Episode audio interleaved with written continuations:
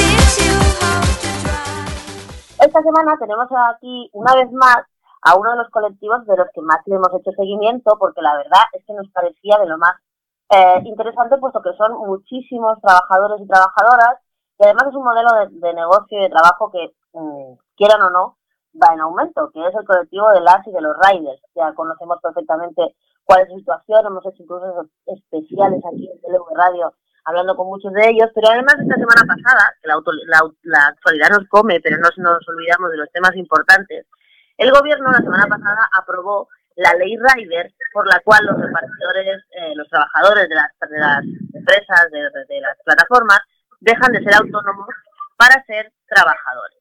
Eh, nos llama la atención que en todas las noticias se celebra el acuerdo y que en todas las noticias se celebra el acuerdo con los sindicatos mayoritarios, pero sabemos perfectamente en DLV Radio que la mayoría de los trabajadores y las trabajadoras de las plataformas que hacen, bueno, que hacen los servicios de riders no eh, están en los sindicatos y no han sido recibidos nunca por la mesa de negociación. Así que esta semana vamos a hablar con Sebastián Honorato, que es responsable de Asociación Autónoma de Riders en Andalucía. Sebastián, ¿qué tal? Muchas gracias por atendernos. Muchísimas gracias por la oportunidad.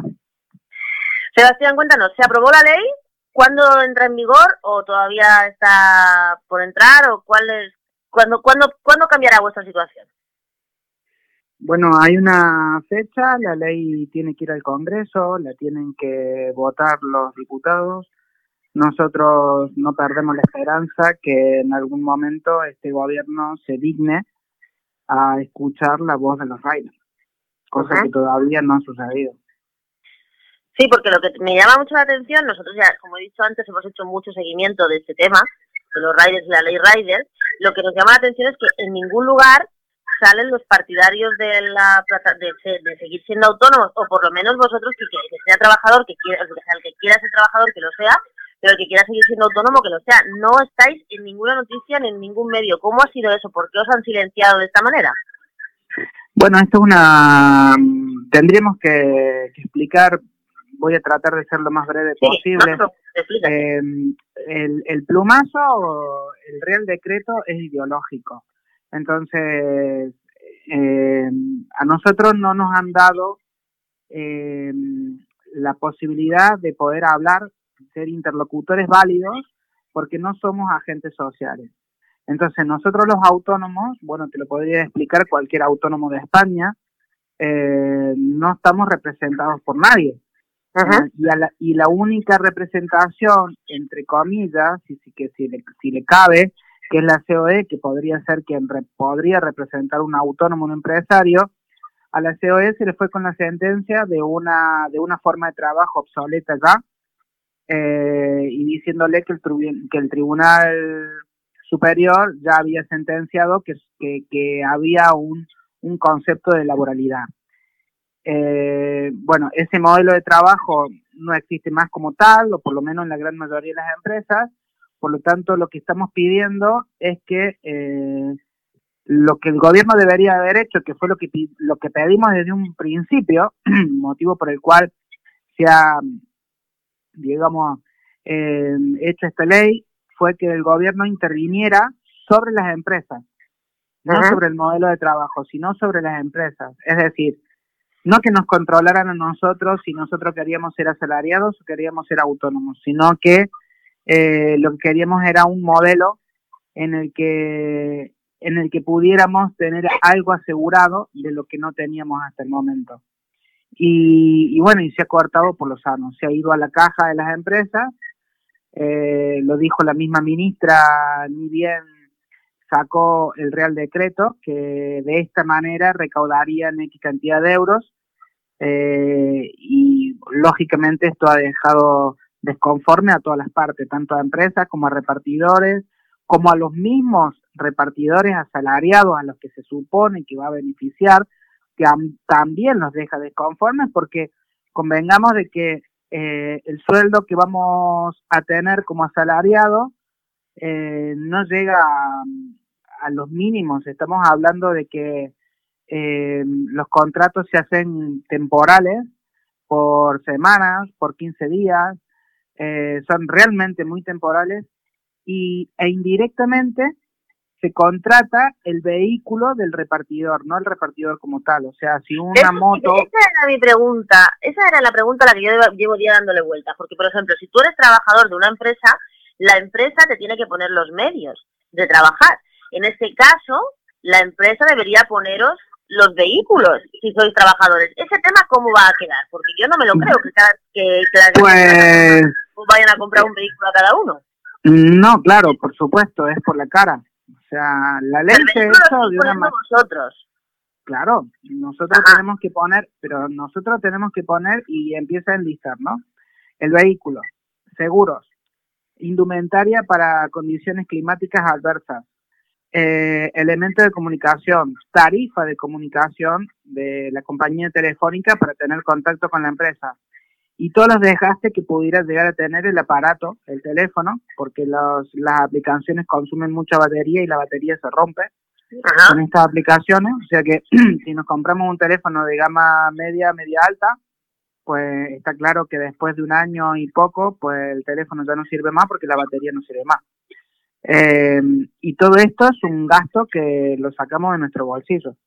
Esto como asalariado entonces nos pagan un sueldo que rondaría un todo en uno aproximadamente los mil euros, cuando estamos hablando que el SMI, el sueldo interprofesional, eh, sería de 900 euros, pues no nos queda a nosotros ni siquiera... Claro, 900 euros, o sea, mil euros menos todos esos gastos. Claro, claro, claro. Lo que pasa es que nosotros, si hacemos la, la resta de todos los gastos que tenemos, de la indumentaria, del desgaste del vehículo, del combustible, de los seguros, eh, de todos los gastos que uno supone el repartir, pues no nos llega ni siquiera a un sueldo, a un sueldo mínimo. Y si a eso le sumamos la temporalidad, le sumamos la siniestralidad, que los vehículos se rompen, etcétera, pues ya, ya no va. Entonces, lo único, lo único que la empresa se hace cargo de vosotros es de pagar la seguridad social. Eh, sí, sí, claro, pero tienen que tener en cuenta también que son contratos temporales. Ya, ya. O sea que tampoco vamos a hacer eh, trabajadores de 40 horas. Eso te iba a decir, contratos temporales supongo que también de jornadas parciales. Claro, porque la gran mayoría de los contratos se hacen contratos de 15, 20 horas porque se apunta al, al horario de, alta demanda. Eso significa que la, el, el empleado, el asalariado, va a ser muy complicado que pueda conciliar tanto la vida familiar como también conciliar con otro trabajo, ¿no? O sea, porque si tenemos horarios de alta demanda, le, lo consideramos a las comidas, pues no podemos tener otro trabajo. Porque no, nos contratarían a lo mejor una hora al mediodía y dos a la noche. Son tres horas por día, por, por cinco o seis días, pues estamos hablando de 15, 20 horas de contrato, en la que no es compatible esos horarios con poder tener otra actividad. Por lo tanto, más allá de que lo que nos paguen, que siempre va a ser poco, muy poco, absolutamente, eh, es imposible conciliarlo con otra cosa. O sea, ya eso es precariedad. Hemos, digamos, hemos caído en una precariedad formal. Y una pregunta, eh, cuando hablan de acuerdo, porque yo veo unas declaraciones de la ministra y demás que ha habido acuerdo, que celebra el acuerdo entre, los, entre las partes y tal, ¿a qué, ¿a qué parte se refiere? El acuerdo al que se refiere es que lo han coaccionado con una sentencia a la COE, con una sentencia del Constitucional en la mesa, a que tenga que aceptar eh, porque el tribunal lo dice. Entonces el, a la COE no le queda otra opción que aceptarlo porque el tribunal, porque la justicia lo dice. Pero claro, eh, estamos hablando de un modelo de trabajo, primero que no es el actual, y segundo que eh, la alternativa, o sea, para no entrar en debate si somos o no somos asalariados por la forma de trabajo la cual se podría corregir, eh, para no entrar en debate, hay cosas que, que sí son eh, perfectamente debatibles, como por ejemplo el que, el que nos pongan a los repartidores, vamos a suponer que trabajemos para una plataforma importante como Amazon y llevamos un armario desarmado, no, no tenemos por qué pertenecer a un convenio colectivo de trabajo de la hostelería, porque no tiene nada que ver un, armario con, con ser hostelero, ¿no? Pues ese es eh, el estatuto al cual eh, los sindicatos han, han, accedido a aceptar. O sea, vosotros vais a hacer todos del convenio de la hostelería. De la hostelería, y no corresponde. Como todos llevar comida nada más, ¿no? Claro, pero eso no, no corresponde de ninguna manera. Yo sé. Pero eso es porque eh, el convenio que nos correspondería, que sería en el en último caso, estamos hablando de que si fuera que tuviéramos que ser asalariados, eh, nos tendría que corresponder el de logística, lo, más o menos como si fuera un camionero. Eh, y sin embargo, claro, como es muy caro y las empresas eh, subiría y eso significaría un sobre, vamos a llamarle sobrecoste justamente para ser realmente como debería de ser, entonces eh, nos ponen el más barato como para como, como para hacer una trampa. Ya.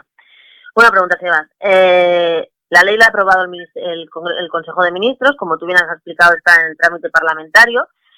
Eh, Asociación Autónoma de Riders, ¿a cuántos riders representas? ¿Cuántos son? ¿Cuántos sois? ¿Miles? Somos varios miles, muchos miles. ¿Vosotros tenéis previsto o estáis en conversaciones con algún grupo parlamentario para exponer, ya que, ya que en la mesa de negociación con el Ministerio no ha sido posible, ¿Habéis entrado en contacto con algún grupo político parlamentario para hablar de vuestras demandas y tenéis alguna esperanza de que alguien lleve vuestra, vuestras demandas al Congreso en el debate de la ley? Bueno, eh, nosotros hemos hablado con, con grupos eh, políticos y tenemos la esperanza que en algún momento la misma gente del gobierno eh, de alguna de las partes, porque convengamos que este gobierno que le llaman entre comillas de coalición, eh, hay gente que no está a favor con esto, ni, más, o sea, están eh, las imágenes y las declaraciones de la misma ministra de Economía, eh, que no está a favor para nada de toda esta locura.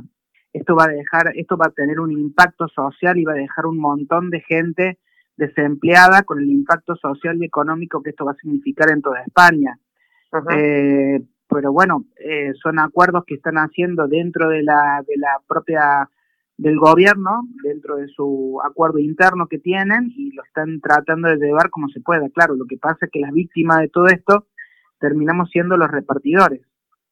Ya. Bueno, pues, pues eh, esperamos que vuestras demandas sean recogidas. Nosotros sabemos que Asociación Autónoma de Riders es el colectivo más numeroso de riders que hay Esperamos que vuestras demandas sean recogidas porque exactamente vosotros, ¿qué tres o cuatro cosas pedís concretamente para que la gente se entere? Eh, lo que necesitamos es que desde un principio lo que hemos lo que más necesitamos es que se nos que se nos dé digamos el estatus de agente social para que nosotros podamos intervenir en la mesa y podamos convenir algo eh, entre las partes.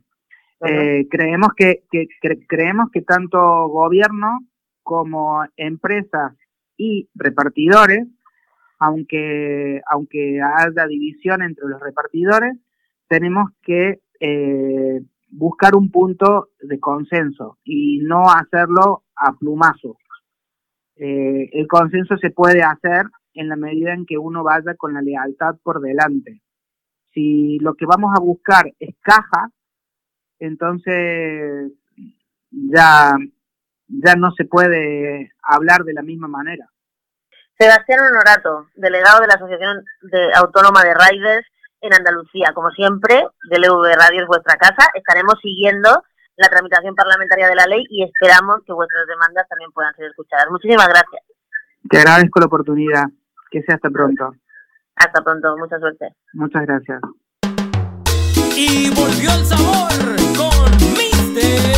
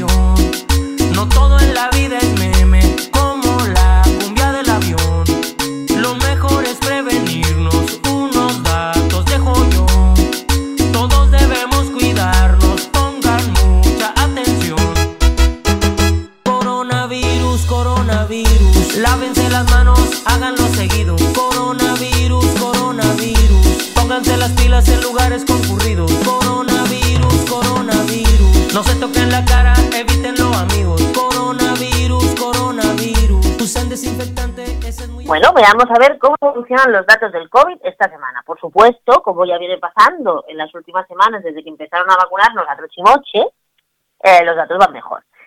Sin embargo, depende de dónde lo miremos, claro.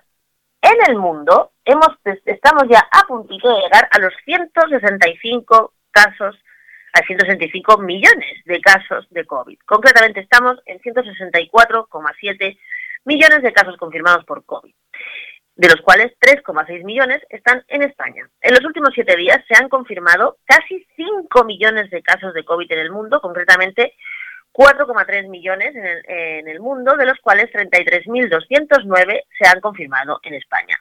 Ya vamos a llegar a los 3 millones y medio de fallecidos y fallecidas por el COVID. Estamos concretamente en 3.430.323 fallecidos y fallecidas en el mundo, de los cuales 79.601 serían en España. De estas muertes, 85.929 se han producido en los últimos siete días y de las cuales corresponden a España 320 eh, personas fallecidas. En la comparativa de los últimos siete días veréis que los números pues avanzan a buen ritmo. Esta semana ha habido 31.654 casos nuevos de COVID en España, lo que supone una bajada del 15,3% respecto a la semana anterior. Hay en este momento 5.717 hospitalizados por COVID, lo que supone un 19,3% menos que la semana anterior.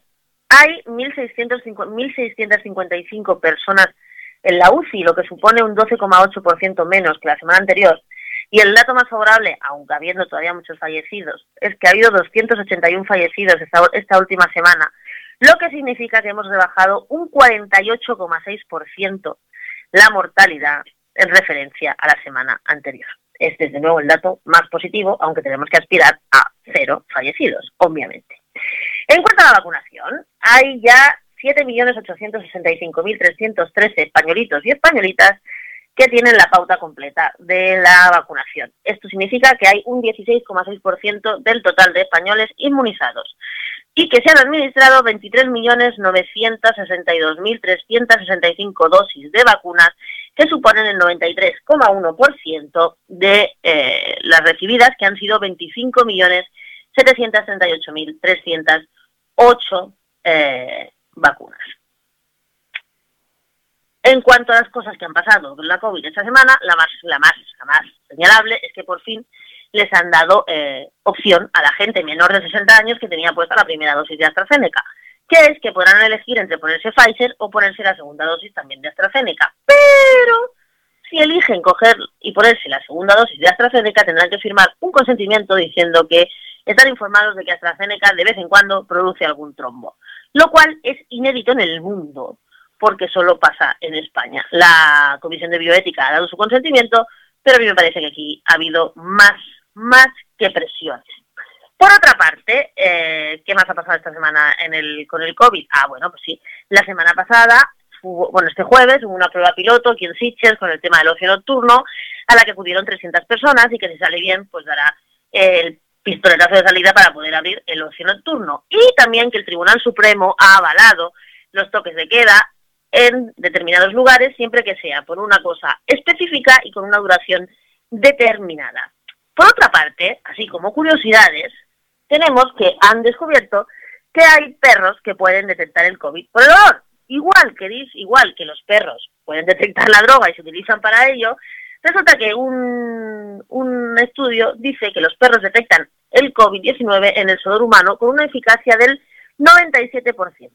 Los perrillos podrían ayudar en aeropuertos y otros lugares donde se congregan multitudes para examinar a las personas. Los perros son capaces de detectar el COVID-19 en humanos, según demuestra un estudio, lo que allanaría el camino más generalizado a los caninos detectores en el esfuerzo global por contener la pandemia. Estamos recogiendo una noticia del Financiero de México. La detección de los perros alcanzó una sensibilidad del 97% en un estudio francés, lo que significa que esa eficacia con la que los caninos podrían facilitar muestras positivas es esa, del 97%. El rastreo también logró un 91% de especificidad, lo que califica la capacidad de los perros para identificar negativos. El nivel de sensibilidad supera el de muchísimas pruebas, especialmente la de antígenos, de 15 minutos que tienden a ser mejores para detectar el contagio que para encontrarlo. Los resultados significan que los perros detectores del virus podrían desplegarse más ampliamente en aeropuertos, estaciones de tren o donde sea que se congreguen grandes multitudes con el objetivo de examinar a las personas y de forma similar a la ayuda que prestan para detectar drogas y bombas poder identificarlas. La detección de los perros significa también que el COVID podría identificarse en una sola fracción de segundo de manera no invasiva y a bajo costo. El ensayo se realizó en la Escuela Nacional de Veterinaria de Francia, Maison Alfort, cerca de París, recolectó muestras de sudor de las axilas de los participantes con almohadillas de algodón que fueron guardadas en frascos cerrados y entregadas al menos a dos perros diferentes para que las olfatearan. Ninguno de los perros tuvo contacto previo con los voluntarios. Hubo 335 personas examinadas, de las cuales 109 dieron positivo en el examen PCR, que sirvió como control. Nueve perros participaron y los investigadores no sabían que muestras eran positivas. En julio, investigadores alemanes, alemanes mostraron que los perros entrenados fueron capaces de distinguir entre las muestras de saliva de personas contagiadas y no contagiadas en más del 90% de los casos. Finlandia, Dubái y Suiza han comenzado ya a entrenar a perros para detectar los contagios. El último estudio se realizó entre el 16 de marzo y el 9 de abril y la región de la isla de Francia ayudó a financiar el ensayo con un aporte de 25.000 euros. Nada mal, nuestros mejores amigos podrán detectar el COVID. Yo voy a entrenar a mi perro también para que vaya volviendo COVID. Para acabar, las noticias de la semana, de esta semana, quiero recordar una vez más que hoy hace dos semanas que decayó el toque de queda o ya hace dos semanas que tenía que, hoy precisamente tenía que empezar el apocalipsis, según los talibanes del COVID, porque la gente había salido el sábado por la noche y nos íbamos a morir todos y nos iban a encerrar otra vez y todo iba a ser horrible y todo iba a ser muerte y todo iba a ser fatal. Una vez más, los talibanes del COVID se equivocan. Yo ya tengo bien claro que cuando alguien dice nos van a volver a encerrar, todo va a volver a salir mal, no sé qué, expresa más un deseo que una opinión. Por suerte, sus deseos no se dan realidad. Seguiremos informando la semana que viene.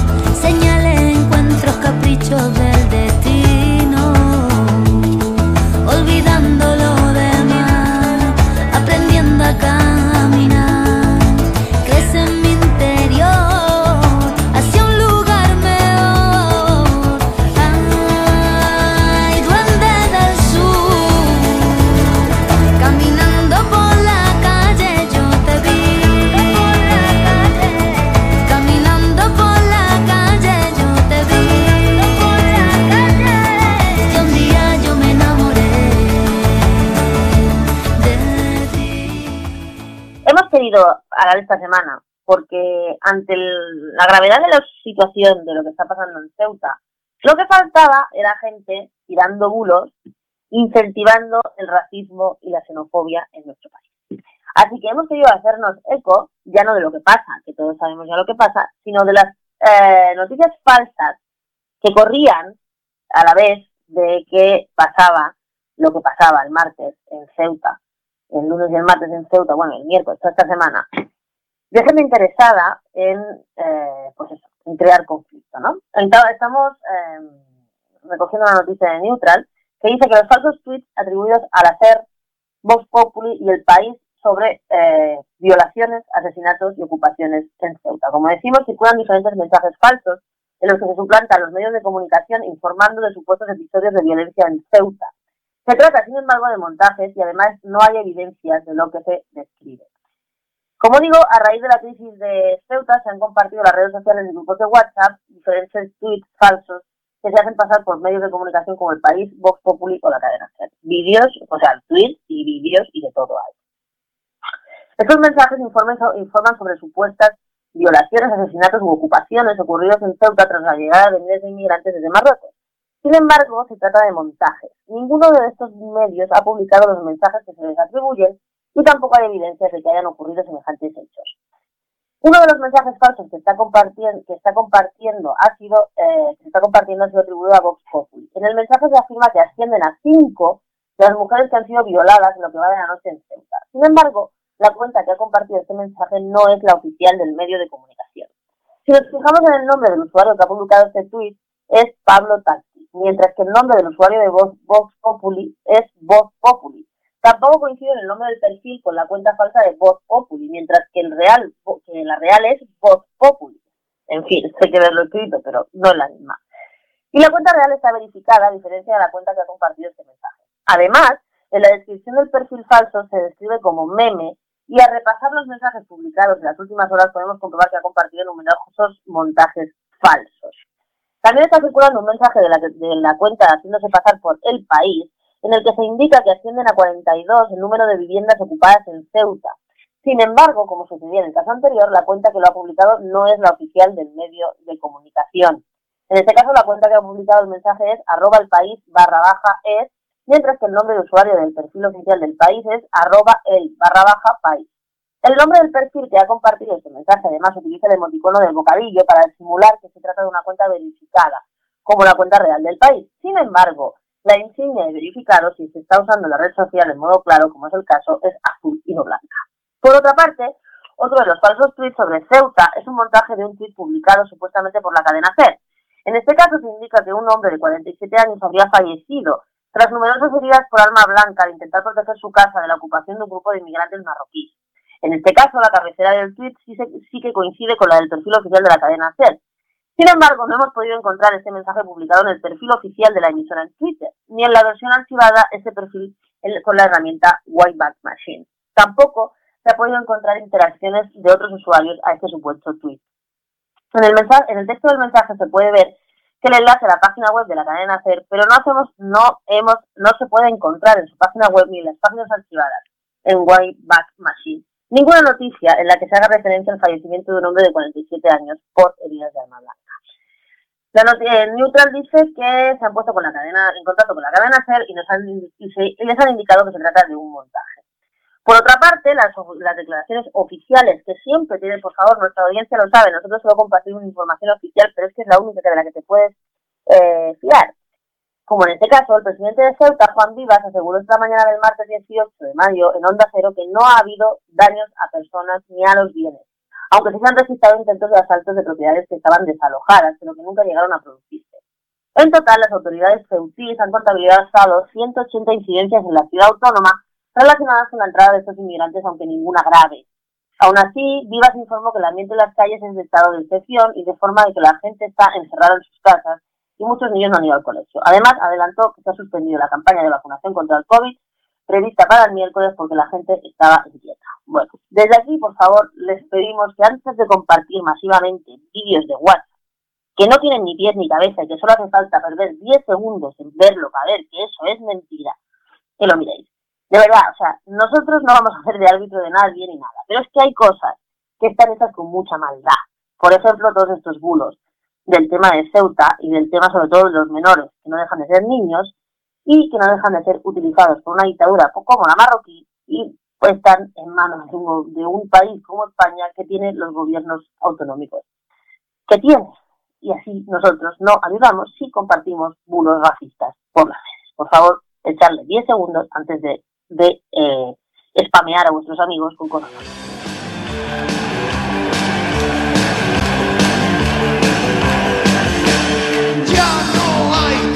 En el mar. En Siberia no queda ni un mamut. Las ballenas desaparecerán.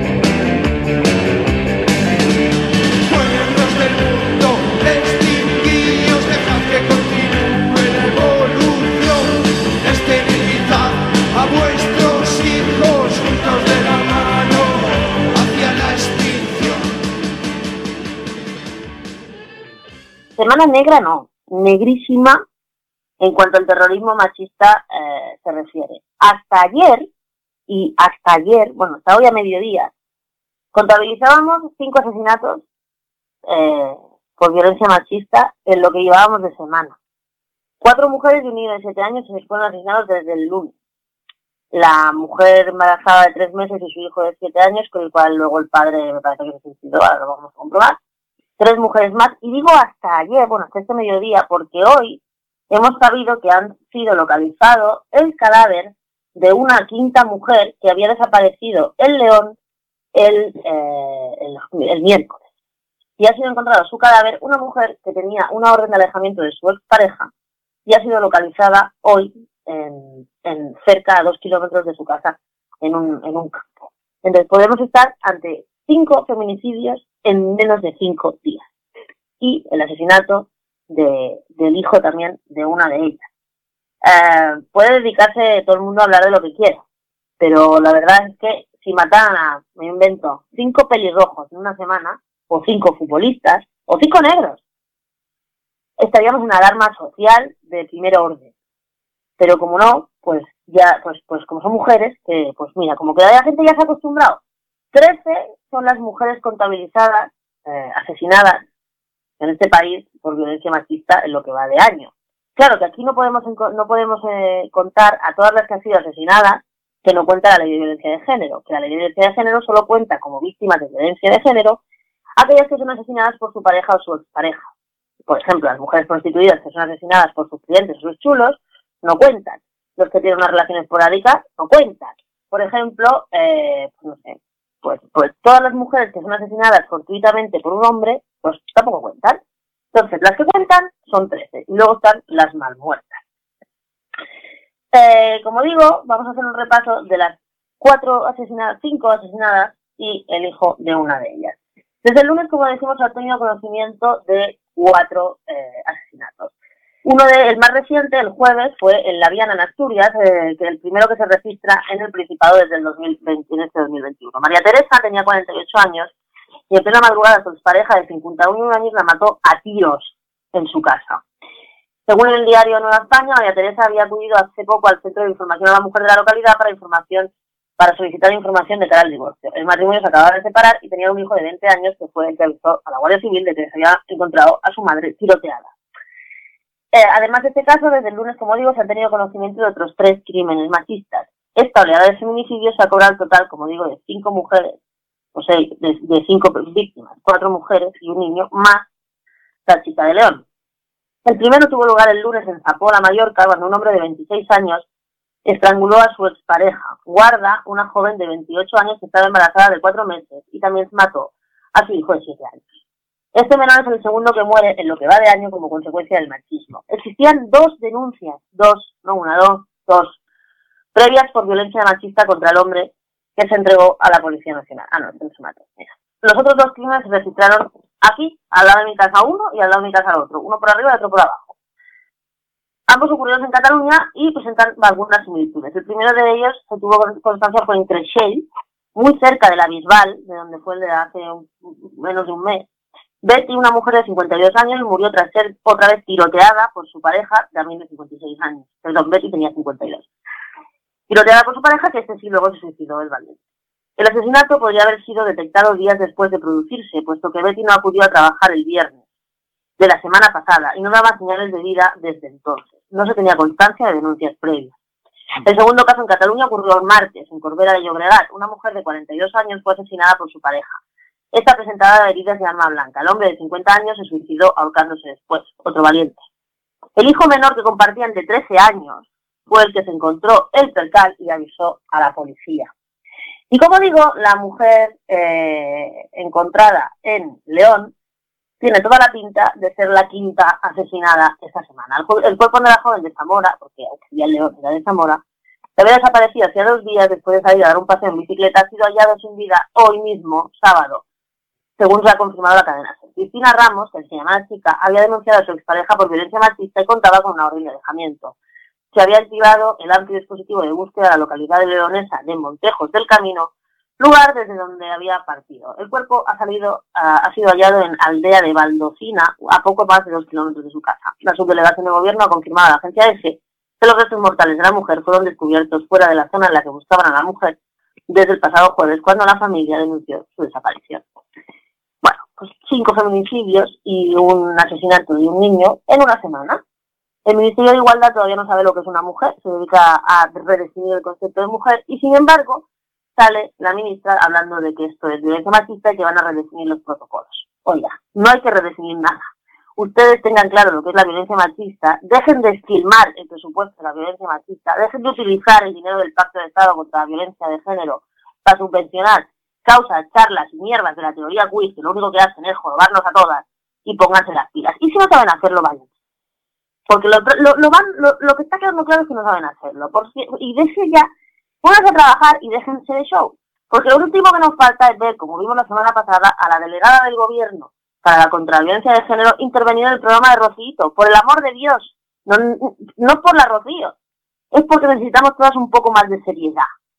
No sé a qué niveles de violencia tenemos que llegar para que alguien se tome algo en serio. El primero, presidente del gobierno. Que bueno, con un tuit se pasa cualquier cosa. Le subo, le subo peor, yo sé, cual, no sé, es igual. Cinco feminicidios en una semana y un niño asesinado. Y aquí, a verla venir. Falta muy poco, muy poco para que la gente se arte y pase una desgracia. una desgracia general. Luego dicen que, es que la gente se equivoca votando.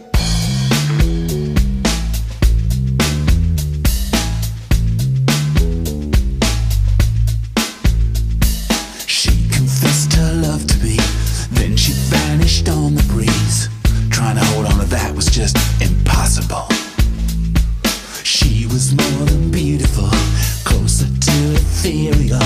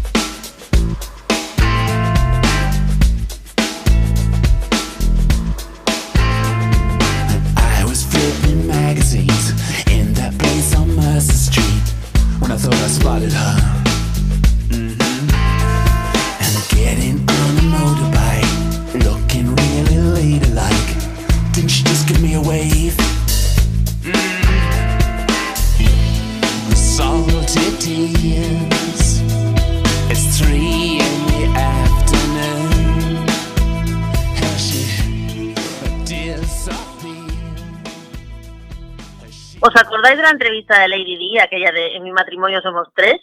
Pues ahora resulta que fue un fraude. No la entrevista, ¿eh? lo que dijo la pobre Lady Di era verdad, pero que fue un fraude según esta gente ahora. ¿Cómo se montó?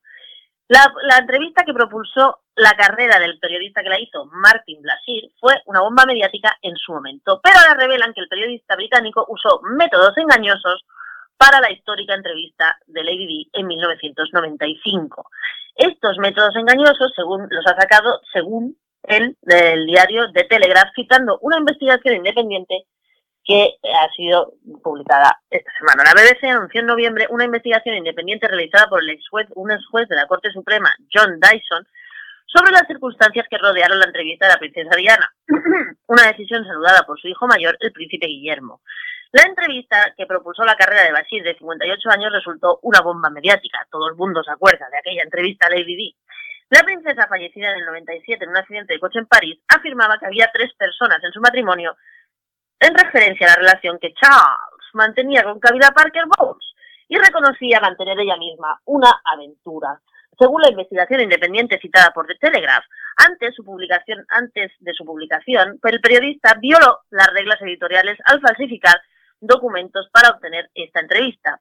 También señala que funcionarios de la BBC encubrieron sus acciones. Martin Bashir habría mostrado a Charles Spencer, hermano, de Diana, extractos de cuenta que resultaron ser falsos, demostrando que se pagaba a gente para espiar a su hermana. Según este último, esto fue lo que le llevó a presentar al periodista a Lady Di.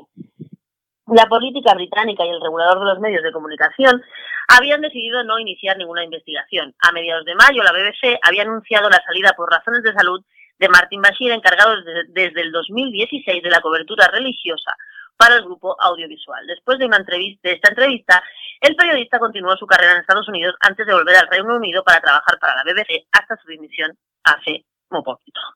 Además de Lady Di, también entrevistó a Michael Jackson para un documental realizado en 2003 para ITV. La difunta estrella del pop se quejó luego de que el regulador audiovisual británico, acusando a Bashir de haber dado una imagen distorsionada de su comportamiento y de su conducta como padre. A principios del pasado mes de marzo, el príncipe Enrique, que culpa en parte a la prensa de la muerte de su madre, la princesa Diana declaró a la estrella estadounidense de la televisión Oprah Winfrey que temía que la historia se repitiese. Enrique y su esposa Meghan Markle causaron un terremoto con su decisión a inicios de 2020 de abandonar sus responsabilidades en el seno de la monarquía británica. El domingo 28 de febrero la cadena CBS, CBS difundió un extracto de una entrevista íntima del nieto de la reina Isabel II con Winfrey, publicada finalmente el 7 de marzo de eh, este año en la, una televisión estadounidense. Entre comillas, mi mayor preocupación era que la historia se repitiese, dijo Enrique, de 36 años, aparentemente haciendo referencia a la muerte de su madre, fallecida, como todos os acordáis, en el Pont de Alma después de un accidente con unos paparazzi, mientras intentaba escapar de unos paparazzi. El duque de Sussex por mucho tiempo ha tenido una difícil relación con los tabloides británicos y recientemente declaró que la presión de la prensa británica estaba destruyendo su salud mental. Estoy simplemente aliviado y feliz de estar sentado aquí hablando contigo con mi esposa a mi lado, porque no puedo ni siquiera imaginar cómo debió haber sido para ella, para su madre, atravesar este proceso por sí sola todos estos años. Ha sido increíblemente duro para nosotros dos, pero al menos estamos juntos. La pareja, que espera su segundo hijo, ha entablado varios pleitos legales contra publicaciones en el Reino Unido, argumentando invasión de privacidad y ha enseñado, ha señalado, perdón, esa como la razón principal de su ruptura con la familia real británica que se hizo efectiva en abril del 2020. Pues mire, esto está muy bien. Esto está muy bien. Pero querer cargarle ahora el mochuelo a Martin Bashir de todo lo que soltó Diana por la boquita, que era todo absolutamente fiesto, que el marido le ponía los cuernos desde antes de casarse, que ella ya no aguantaba más, que toda la familia del marido eran unos desgraciados con ella y que estaba hasta el moño de aguantar a todo el mundo, era real, con o sin extractos bancarios. Es la razón que la llevará a hablar, casi casi no nos importa. Lo que nos importa es lo que dijo y es la verdad.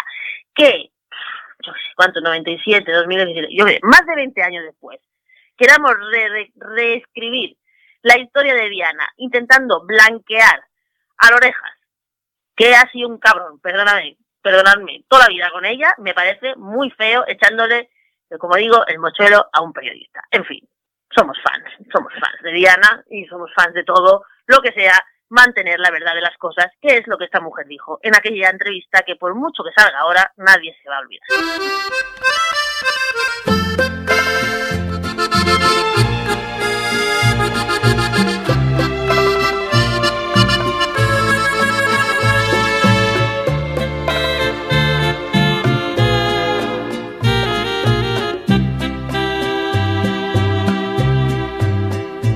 Rata inmunda, animal rastrero, escoria de la vida, adefesio mal hecho. Infrahumano, espectro del infierno, maldita sabandija, cuánto daño me has hecho. Esta semana el rata es una rata. La rata esta semana va para Cristina Seguí. Porque hace falta ser muy rata y muy, muy, muy mm, despreciable para hacer el comentario que hizo a la foto de Luna abrazando a un tipo que estuvo a punto de morirse y que el hombre necesitaba 30 segundos de consuelo humano. Por si no lo habéis visto, os lo leo. Después de ver la foto, que todo el mundo conocéis, Cristina Seguí hizo el siguiente comentario en Twitter. Pocas imágenes reflejan mejor la decadencia moral de esta gente y sus discursos buenistas. Punto. ONGista abrazando a un ilegal tras pasar cuatro minutos en las gélidas aguas mediterráneas y él aprovechando la turgencia de sus senos. Hace falta ser asqueroso en la vida, en este caso asquerosa, para que se te pase por la cabeza semejante cosa después de ver esa foto. O sea, hace tiempo que no me daba asco algo así tan, tan, tan... O sea, no se puede destilar más odio, tía.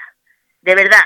Así, de todas maneras, te digo, estos comentarios, quien a hierro mata, a hierro muere. De momento, eres un rata. La Cristina sí.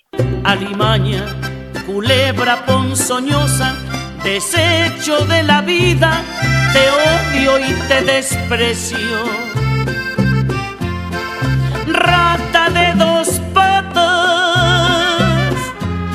te estoy hablando a ti, porque un bicho rastrero, aun siendo el más maldito, comparado contigo, se queda muy chiquito. Maldita sanguijuela, maldita cucaracha Pues hasta aquí hemos llegado con el programa de esta semana. Como siempre lo he hecho con todo el cariño. Lo hemos hecho con todo el cariño y con todo el amor, porque a mí no me gusta hacer nada sola y menos las cosas con cariño y con amor.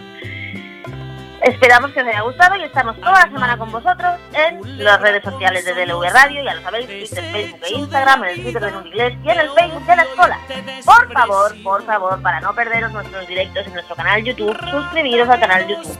Ya sabéis, tenemos canal YouTube y canal de Twitch. Por favor, también no os perdáis el canal de Twitch. Y sobre todas las cosas que tenéis que hacer para no perderos absolutamente nada, es suscribiros a nuestro canal de Telegram y eh, bajaros nuestra aplicación para que estemos 24 horas, 7 días a la semana, siempre juntitos. Por lo demás, podéis disfrutar de toda nuestra programación en 24 eh, horas en nuestra aplicación, de todos nuestros programas de música. Ah, supongo que habéis notado, supongo que habéis notado que hemos tenido una nueva adquisición esta semana, un DJ que nos va a pasar todo, que nos hace sus sesiones especialmente para DLV Radio de música electrónica, porque ya que vamos a salir, hace falta empezar a mover el bote. Así que nada mejor que mover el bote con música electrónica de DJ Me. Así que esperemos que lo disfrutéis porque lo vamos a tener todo el verano por lo menos. Por lo demás, cuidaros mucho, nos vemos la semana que viene, en el martes en el secreto nuestro de cada día y el jueves en la en política activa, que creo que el jueves que viene vamos a hablar de, bueno, Paula va a hablar de memoria histórica. Espero que no os lo perdáis y que lo disfrutéis mucho. Por lo demás, que seáis buenas, que seáis buenas, que disfrutéis mucho, que no os pongáis malitos y nos vemos en la semana. Rata de dos patas, te estoy hablando a ti, porque un bicho rastrero, aún siendo el más maldito, comparado contigo, se queda muy chiquito.